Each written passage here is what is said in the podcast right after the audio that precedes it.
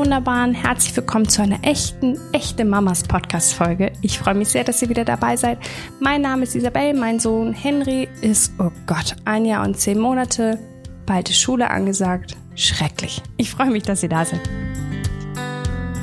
Den ganzen Tag schlimme Übelkeit unterbrechen. Manche Frauen werden in den Monaten ihrer Schwangerschaft wirklich an ihre körperlichen Grenzen gebracht.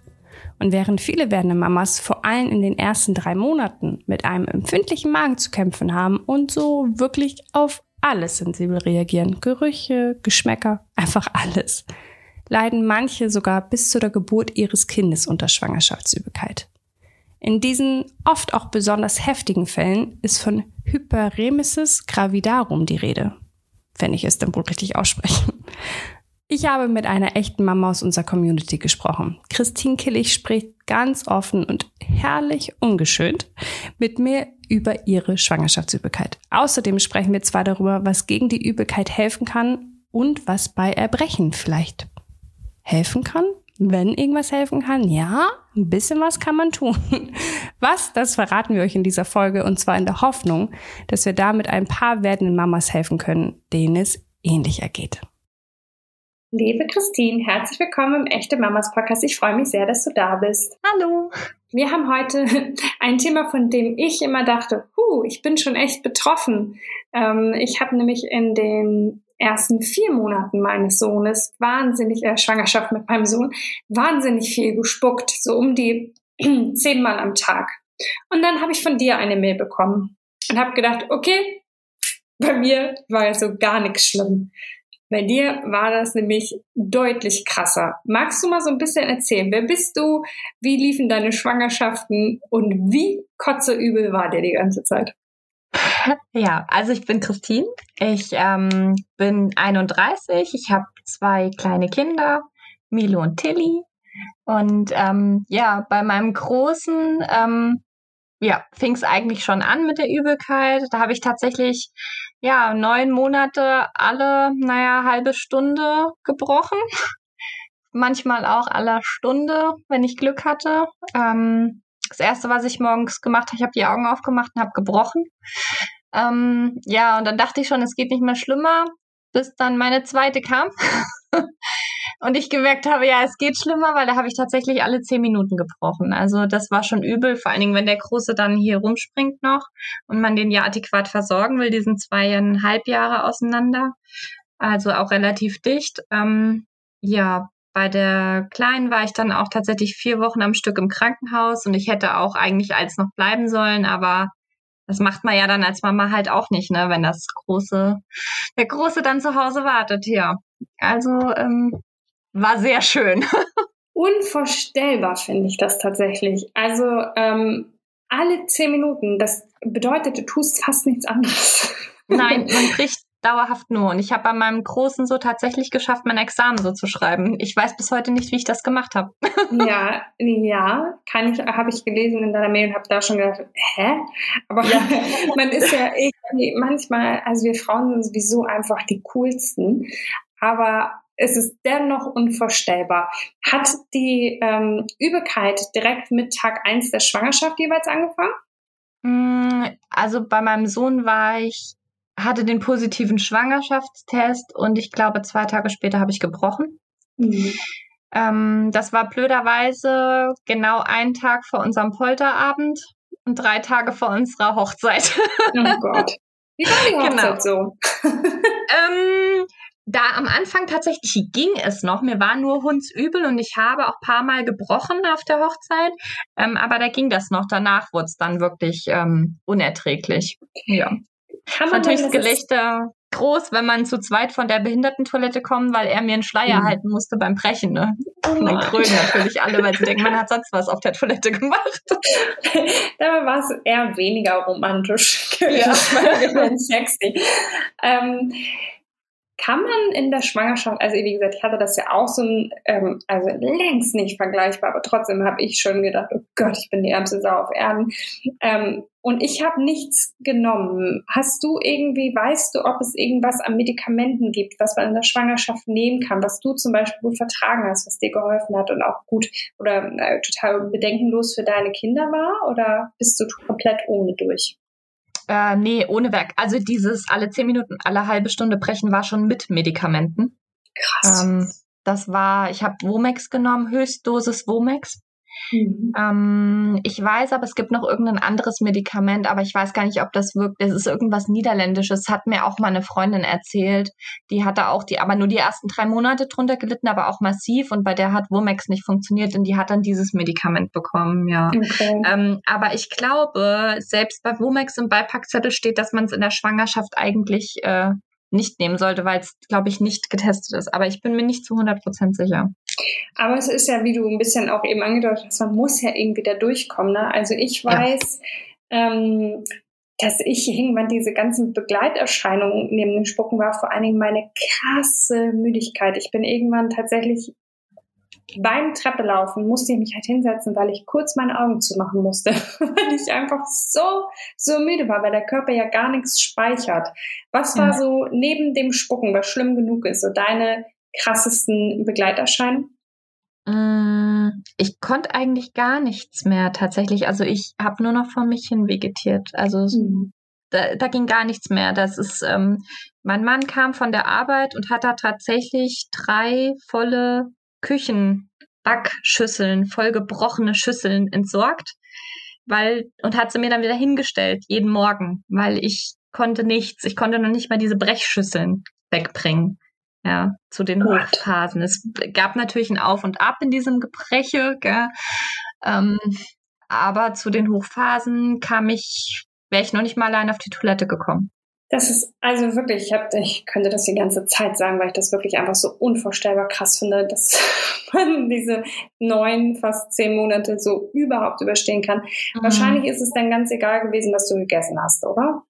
Ja, also mhm. total. Also es ist, ähm, ich hatte zwar heiß Hunger, sage ich jetzt mal in den Schwangerschaften, wie man das hat.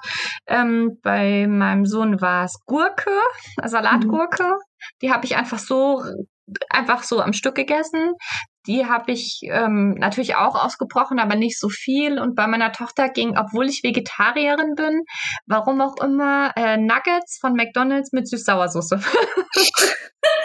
Verrückt, ne, was man sich so ausdenkt. Genau. Ähm, ich habe dann irgendwann, ich weiß nicht, wie es dir geht, ich habe irgendwann für alle, die es genau wissen wollen, ähm, mein Essen danach sortiert, wie es ist, wenn es wieder rauskommt. Ja, also, ich auch. Ja. Ne? Ja. So Sachen wie Milch mhm. oder so, auf gar keinen Fall. Das hat so ähm, gebrannt im ja. Hals, dass ich das zum Beispiel weggelassen habe. Das Schlimmste, und, was mhm. ich je gebrochen habe, und ich habe immer vorher gedacht, das wäre angenehm, ähm, ist so richtig ganz, also im Krankenhaus war das frisch gegessenes Brötchen. Oh, also ja. so runtergeschluckt und dann wieder hoch. Und das ist irgendwie wie Beton im Hals. Und ich hatte immer das Gefühl, ich ersticke an diesem Brötchen. Also, liebe Zuhörerinnen und Zuhörer, ihr wisst, das ist jetzt nicht das appetitlichste Thema, aber ein sehr wichtiges. Deswegen finde ich gut, dass wir da so offen drüber sprechen, weil auch das hat mir, hätte mir geholfen, wenn ich vorher gewusst hätte, welche Lebensmittel ich vielleicht einfach lieber aussortiere. Also klar, weil ich hatte zum Beispiel wahnsinnig Bock auf Currywurst, war halt jedes Mal eine dumme Idee, weil es natürlich viel zu scharf war. Mhm. Ähm, und was mich auch erstaunt hat, was ich auch anders machen würde, ist, ich weiß nicht, wie es dir ging, aber irgendwann war die ganze Haut rund um meine Augen total wund von diesem ganzen Geträne, weil bei, gerade wenn du gar nichts mehr im Magen hast und so dolle wirkst, dann haben meine Augen immer angefangen zu tränen und dieses Salz aus den Tränen hat meine ganze Haut zerfressen. Hattest du das mhm. auch? Ich glaube, ich hatte gar keine Flüssigkeit mehr in meinem Körper übrig ja, okay. für Tränenflüssigkeit. Okay. Ja. Ich weiß es tatsächlich gerade gar nicht mehr. Nee, das wäre mir jetzt nicht so aufgefallen. Meine Stimme habe ich mir halt total weggebrochen. Ja. Also, die ist, meine Gesangsstimme sowie meine Sprechstimme hat sich verändert. Krass so. Also ist auch nicht wieder zurückgekommen. Mm, -mm. Nee, vom Tonumfang nicht, nee.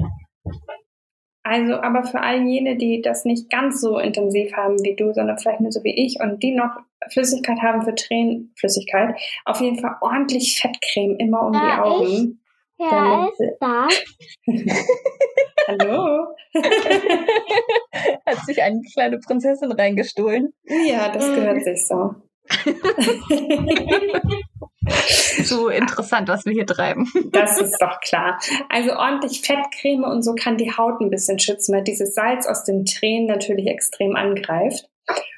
Und was ich mir schnell angewöhnt habe, du hast ja gesagt, du hättest, konntest die Schüssel noch nicht mal wegbringen. Ich habe das durchaus immer noch ins Badezimmer geschafft, aber ich habe mir sehr schnell angewöhnt, nicht in die Toilette zu brechen, sondern immer in die Badewanne, weil das für meinen Rücken viel besser war.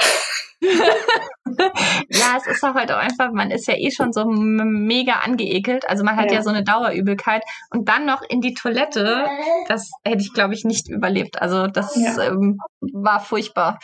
Ich weiß noch, die ersten Male macht man das so aus Gewohnheit und ich lag dann auch, weil ich ja nicht mehr hochkam, dann so um die Toilette herum. Mhm. Und das mhm. gibt echt schönere Orte irgendwie. Voll. Also ich finde nämlich auch, wenn man sowieso schon so krass leidet und der Körper so durchdreht, auf jeden Fall jede kleine Möglichkeit nutzen. Ist so angenehm, wenn man das so sagen kann. Ähm, Weißt du, ich habe eben überlegt, wie man das so ausspricht, weil du hattest ja nicht nur Schwangerschaftsübelkeit, so wie ich, sondern die Hyperemesis, Hyperemesis, hat dein Arzt das, glaube ich, immer genannt. Mhm. Weißt du, mhm. was die Gründe dafür sein können? Warum haben manche Frauen das und manche nicht? Weißt du das? Ähm, nee, also ich weiß halt auch nicht, ob das so stimmt oder ob er mich damit beruhigen wollte. Mein Frauenarzt hat damals zu mir gesagt, ähm, das wären die sichersten Schwangerschaften, weil irgendwie der Hormonspiegel da so hoch ist, dass die Kinder nicht abgehen. Aber ganz genau war ich halt auch nicht mehr in seinem fähigen Zustand, mir das fachlich jetzt anzuhören damals, ähm, weil er hat mich da immer, immer beruhigt, weil ich natürlich natürlich einiges gewöhnt war von meinem großen Sohn mit dem Brechen, aber bei meiner Kleinen dachte ich, überlebt das nicht. Und das Kind überlebt das auch nicht. Und da hat er halt immer gesagt, das wären die sichersten Schwangerschaften, weil irgendwie der Hormonspiegel so hoch wäre und man deswegen so bricht. Aber das habe ich tatsächlich auch schon mal gehört. Aber die Frage ist ja tatsächlich, also ich kann deine Sorge total gut verstehen, weil man fürchtet ja auch, total unterversorgt zu sein. Also der Körper baut in dieser Zeit irgendwie einen neuen Menschen. Wie hast du dann ähm, überhaupt die Nährstoffe zu dir nehmen können oder zu bekommen, die du gebraucht hast? Mm, gar nicht. Also die Zeit, wo ich im Krankenhaus war, Infusionen und ansonsten gar nicht. Und meine Tochter hat tatsächlich, hat mich einen Zahn gekostet. Ja. Dann ja. im Endeffekt, ja. Der, ähm, ja, das kann man nicht anders sagen. Also und natürlich, die Brecherei greift die Zähne ja auch so von sich aus an, aber da merkt man dann den Nährstoffmangel. Ja. Wahrscheinlich auch bei den Haaren. Also ich habe wahnsinnig viele Haare verloren, aber das ist, ich glaube, das ist gar nicht so ungewöhnlich überhaupt in Schwangerschaft. Haare sahen immer schön aus zum Glück, aber ich sah nicht schön aus. Also nee. man hat mir im Gesicht halt einfach auch angesehen, gell? Also sowas, die ersten vier Monate habe ich auch gedacht, was wollen die denn alle mit ihrem scheiß Schwangerschaftsklo? Ich sah einfach mhm. auch richtig, richtig schlimm aus.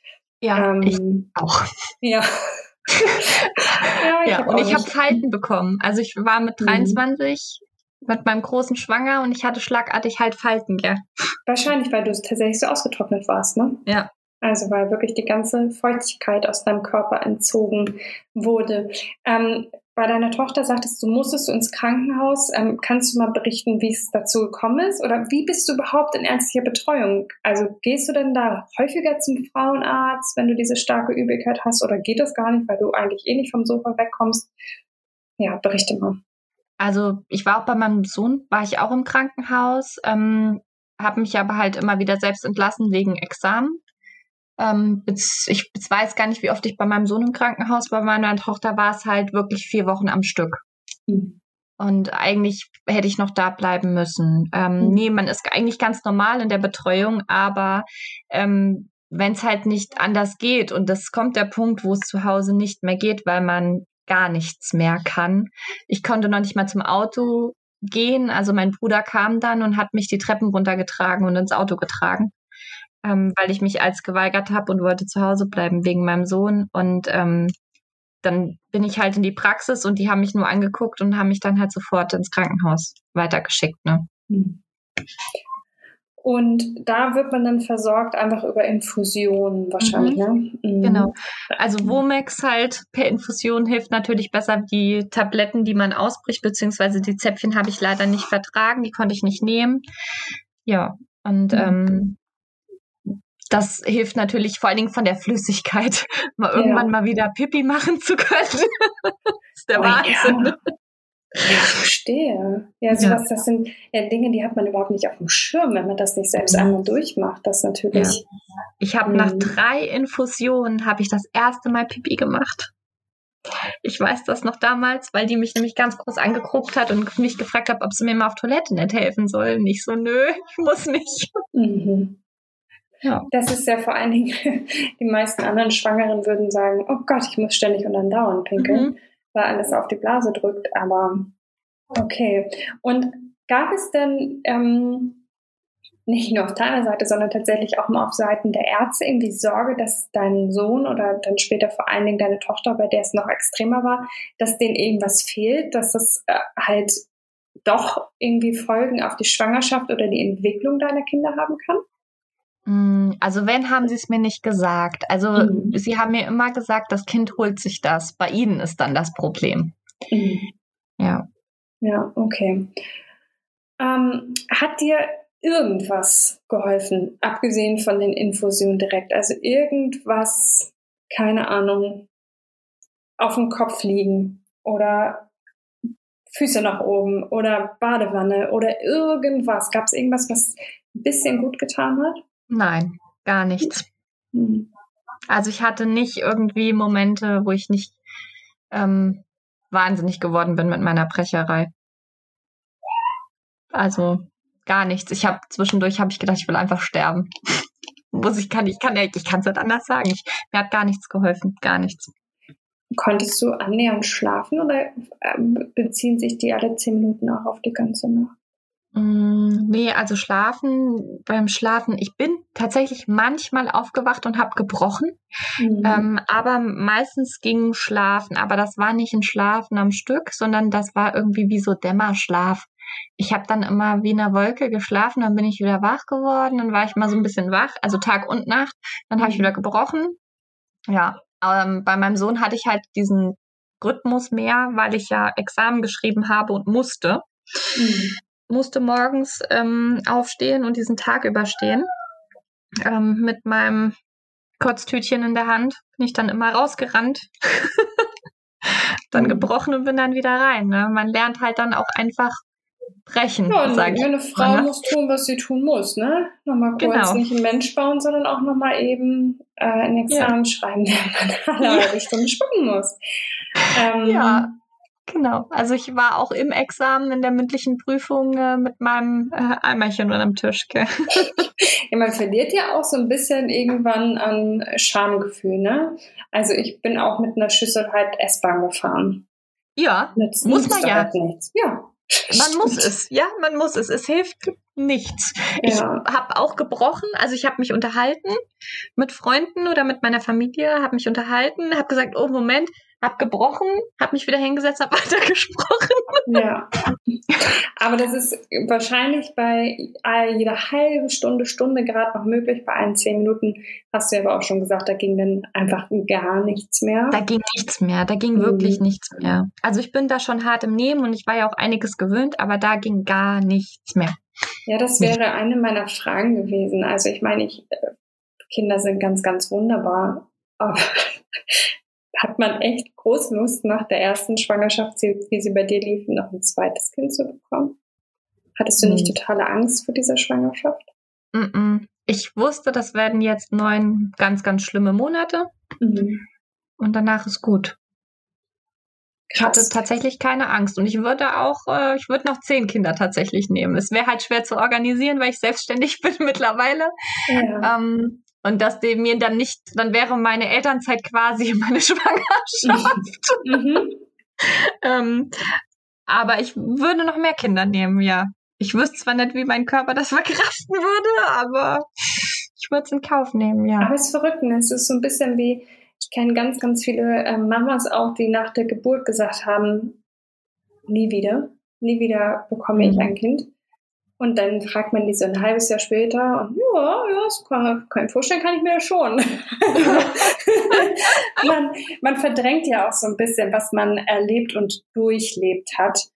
Ähm, war dir denn klar, dass das bei der zweiten Schwangerschaft wahrscheinlich wieder genauso wird? Oder konnte dir dein Arzt dazu was sagen? Ist es was, wenn man es einmal hat, hat man es eigentlich immer? Oder? Ähm, also wir haben das halt total familiär. Meine, das hat bei meiner mhm. Oma schon angefangen. Die hat drei Kinder, drei Brechschwangerschaften, auch so extrem. Die war damals schon im Krankenhaus, muss man sich mal überlegen, als Frau damals mit Brechen im Krankenhaus zu sein, das hieß dann schon was, ne? Mhm. Ähm, meine Mutter hat drei Kinder, dreimal gebrochen, bei denen wurde es aber von Kind zu Kind besser statt schlechter. Mhm. Mhm. Ähm, deswegen hatte ich mich da eigentlich schon so drauf eingestellt, dass das so bei mir definitiv in der zweiten Schwangerschaft auch so sein wird. Auch wenn der Arzt mir gesagt hat, jede Schwangerschaft ist anders. Ich habe schon zu ihm gesagt, na ja, glaube ich jetzt nicht. Und ich hatte auch tatsächlich recht, ja. Aber das scheint es ja auch doch irgendwie vielleicht auch genetische Gründe zu geben, ne? Also wenn das so ja. Mhm.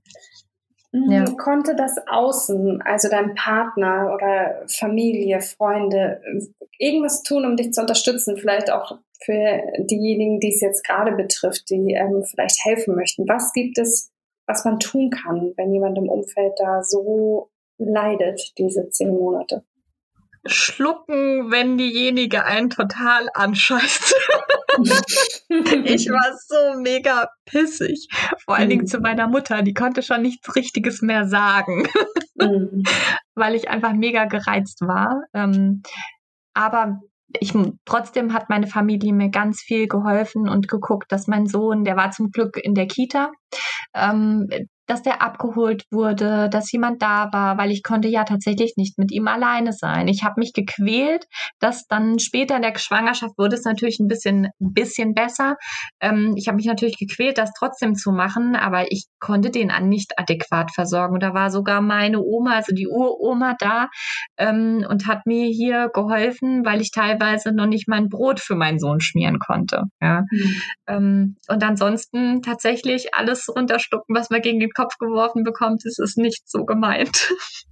Ja, ich glaube, das muss man wirklich ähm, anerkennen, das Außen, ne? dass die man wirklich sieht, was da diese schwangere Person, diese schwangere Frau gerade durchmacht. Also wie gesagt, nicht nur, dass die ganzen Ressourcen da reinfließen, ein, ein Menschenwesen zu bauen, sondern dass halt nichts hängen bleibt an äh, irgendwelchen Nährstoffen, die man sich zuführt, geschweige denn irgendwie irgendwann brichst du ja auch eigentlich nur noch Magensäure oder fast gar ja. nichts mehr, weil ja nichts mehr da ist.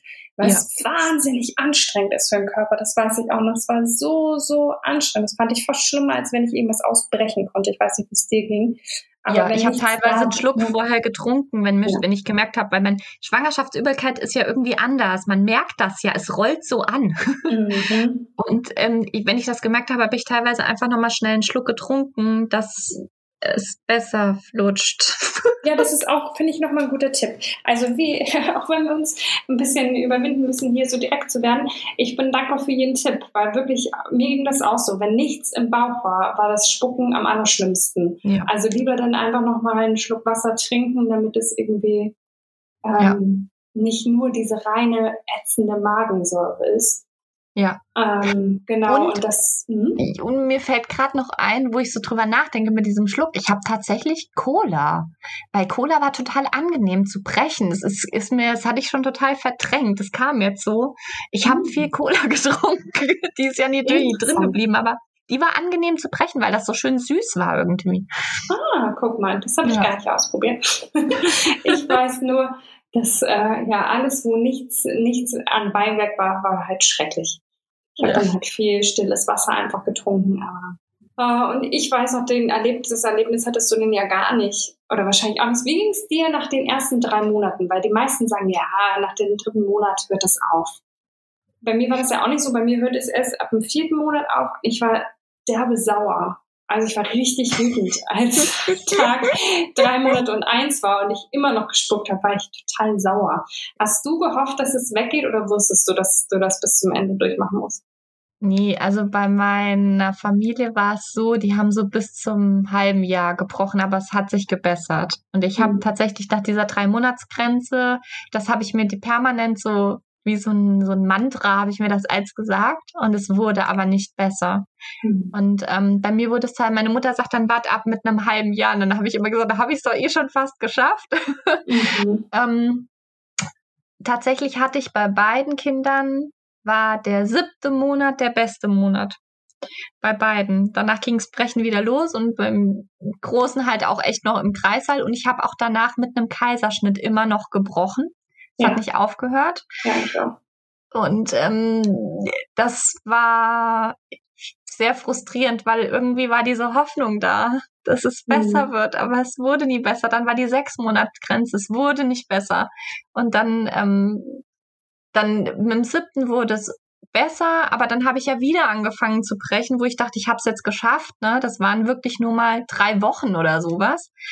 Und ähm, dann habe ich wieder angefangen zu brechen und dann war ich wieder im Krankenhaus und ich hatte natürlich halt auch Mini-Bauch, weil man, ich, es ist ja nichts drin geblieben, ne? Mhm. Und dann sagte die Hebamme im Krankenhaus zu mir, ich weiß es noch, ach, wissen Sie, ich habe noch niemand getroffen, der über dem sechsten Monat gebrochen hat. Das wird schon. Und ich habe sie angeguckt und habe gesagt, naja, ich habe in der Woche einen Bindungstermin. Scheiße. Ja. ja. ja. Genau. So war das. Das war frustrierend. Ja, mhm. total frustrierend. Das kann ich mir sehr gut vorstellen. Und der Punkt eben mit der Geburt, den hätte ich auch noch angesprochen, weil tatsächlich äh, war das bei mir auch so, dass ich unter der Geburt, äh, wir haben es erstmal natürlich äh, versucht, also nicht natürlich haben wir es versucht, sondern wir haben es auf natürlichem Wege versucht. ähm, und ich habe die ganze Zeit gespuckt. Mhm. Und das fand ich total also erstens zermürbend natürlich, aber ich war auch sehr enttäuscht, weil ich habe gedacht, das nimmt mir so total die Möglichkeit, diese Geburt irgendwie erleben zu können. Ich wollte irgendwie, ich wollte mich bewegen, ich wollte verschiedene Positionen ausprobieren und am Ende konnte ich halt nichts anderes als liegen, weil ich halt unter dieser ätzend ewig langen Geburt halt auch alle halbe Stunde gespuckt habe. Das war bei dir auch so oder? Ähm, beim Kaiserschnitt, der war geplant, weil er sich nicht gedreht hat. Und ähm, da war es dann so, dass ich danach halt ganz, ganz viel gebrochen habe. Mhm. Ähm, und das war mit dieser Kaiserschnittnarbe, das war die Hölle, weil ich konnte, ich weiß noch, ich hatte mhm. die Schmerzen, ich konnte meine Füße nicht bewegen, aber die Schmerzen hatte ich schon. Und dann mit diesem frischen Schnitt so würgen, permanent. Mhm. Ich weiß nicht, wie oft das war. Ich kann mich, ich hatte da kein Zeitgefühl, aber wirklich oft. Und das war so schmerzhaft und so, so schlimm. Und die haben mich da naja, liegen lassen, nett. Die hat sich schon Sorgen gemacht. Ja, ich rufe mal den Anästhesisten an und sowas. Aber die Hebamme hat halt auch einfach nicht so geschaltet. Und dann kam dann der Frauenarzt und sagt, um Gottes Willen, geben Sie der Frau doch Womex. Geben Sie doch einfach Womex. Gell? Aber ja. da waren halt irgendwie schon drei Stunden um, gell, die ich so gebrochen habe. Und ähm, bei der Kleinen habe ich nur einmal in der Geburt gebrochen. Aber da okay. volle Lotte. ja, aber das heißt ja vielleicht trotzdem, was ja ganz beruhigend sein kann für, für die werdenden Mamis, die die Schwangerschaft gerade äh, umtreibt mit Übelkeit. Es muss nicht so sein, dass es auch die ganze Geburt durch mm -mm. so ist, ne? Okay. Naja, das ist ja wenigstens etwas. Und vielleicht ist es dann auch nochmal ein guter Hinweis, dass ähm, also das Umfeld, allen voran natürlich Partner oder Partnerin äh, und Familie nicht nur vielleicht einiges vielleicht einfach aushalten an äh, Gereiztheit und schlechter Laune, sondern vielleicht auch am Start sind, um zum Beispiel wie nach einer Geburt zu sagen, gib dieser Frau doch Womex, damit da halt nicht erst die Ärztin ja. kommen muss, sondern ja. dass die Partner wissen, was kann helfen, was braucht ähm, meine Frau hier gerade. Ähm, ja, das, weil man selbst ist natürlich nicht so richtig in der Lage, nach so einer Geburt äh, sich um irgendwie sowas zu kümmern. Konntest du deine Schwangerschaften irgendwie genießen? Hin und wieder mal? Oder ganz, ganz manchmal vielleicht? Oder gar nicht? Das klingt so hart, wenn man das sagt, aber nein, ich konnte mhm. es gar nicht, eigentlich wirklich null genießen. Mhm. Also äh, ich weiß noch, bei der Kleinen war es so, dass ähm, im letzten Monat habe ich nicht mehr, habe ich auch noch gelegentlich gebrochen, aber nicht mehr so viel. Mhm. Und ähm, da habe ich dann angefangen zu essen und bin dann richtig, richtig fett geworden. Also man muss sich ja vorstellen, ich sah ja aus wie ein Skelett. Also an mir war ja gar nichts wie so ein Zombie so. Und mhm. dann habe ich gegessen, nicht viel gegessen, aber halt gegessen und da bin ich richtig, richtig für meine, für mein Empfinden, bin ich in dem Moment dann richtig fett geworden so.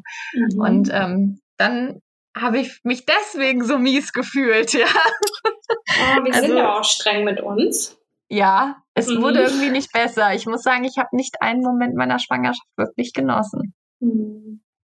Das ist sehr, sehr schade. Und ich glaube mhm. natürlich, dass du so äh, zugenommen hast. Ich habe dich in der Zeit nicht gesehen und ich würde mir sowieso nicht anmaßen, darüber zu urteilen, aber wahrscheinlich hat dein Körper nichts losgelassen, was du ihm zugeführt hast, mhm. sondern alles abgespeichert und gebunkert, ähm, aufgrund der letzten Monate natürlich. Ähm, ich finde es total bewundernswert, dass du trotzdem sagst, du könntest dir vier, fünf Kinder vorstellen. Mhm. Das ist ja vielleicht etwas, was wir abschließend mit auf den Weg geben können. So eine Schwangerschaft kann im wahrsten Sinne des Wortes echt zum Kotzen sein. Aber am Ende, ähm, auch wenn es ganz doll nach Kitsch klingt, ist halt dieses Kind da und entschädigt halt einfach, also irgendwie einfach für alles, oder? Ja. Ja. Und wenn nicht in der Babyzeit, dann später. ja, das stimmt. Ja, für manche sind die ersten Wochen natürlich aber äh, ganz schön hart und sich da reinzufinden. Aber irgendwann, ja, vergisst man selbst diese neun, zehn Monate Tortur, die man da durchlebt hat. Ich finde das total beeindruckend, was du geleistet hast. Ich finde, es zeigt wieder, dass also wir Frauen der Hammer sind und einfach total beeindruckend sind. Und es unfassbar ist, was unser Körper und aber auch vor allen Dingen wir emotional und von, von, unserem, von unserer Willenskraft schaffen können. Also zu sagen, man zieht das irgendwie durch, klar, das soll man machen, aufgeben, aber dann noch mal ein zweites Kind kriegen und bereit sein, vielleicht sogar noch mehr zu kriegen, zeigt ja, wie stark wir sind und wie stark du bist. Vielen, vielen Dank, dass du dir die Zeit genommen hast, da so ein bisschen von deiner Geschichte zu erzählen und vielleicht auch so einfach ein paar Tipps für andere werdende Mamas, die ähnliches erleben, mit auf den Weg gegeben hast. Vielen Dank, liebe Christine. Sehr gerne. Ich wünsche dir und deiner Familie alles Gute. Dankeschön, gleichfalls. Ciao. So, für diese Folge brauchten wir alle einen starken Magen. Viele von uns haben den vielleicht gerade nicht, was genau das Problem ist. Aber ich glaube, es ist wichtig, auch wirklich so offen und ungeschönt, wie wir schon gesagt haben, darüber zu sprechen. Denn wie kann man sich sonst austauschen und wirklich sinnvolle und wertvolle Tipps abheischen? Kann man sonst nicht. Deswegen einfach Mund auf und raus. Also, und damit meine ich nicht. Hm. Gut, das war jetzt echt zwar doppeldeutig. raus mit dem, was euch so beschäftigt, was euch durch die Schwangerschaft begleitet und vielleicht auch quält. Denn dann können wir uns irgendwie alle gegenseitig helfen. Ich freue mich, dass ihr wieder mit dabei gewesen seid. Seid es auch nächsten Montag wieder, denn den Echte Mamas Podcast, den gibt es wöchentlich. Ihr könnt uns abonnieren, liken, teilen, kommentieren. Alles möglich. Ich freue mich. Bis dann, ihr Wunderbaren.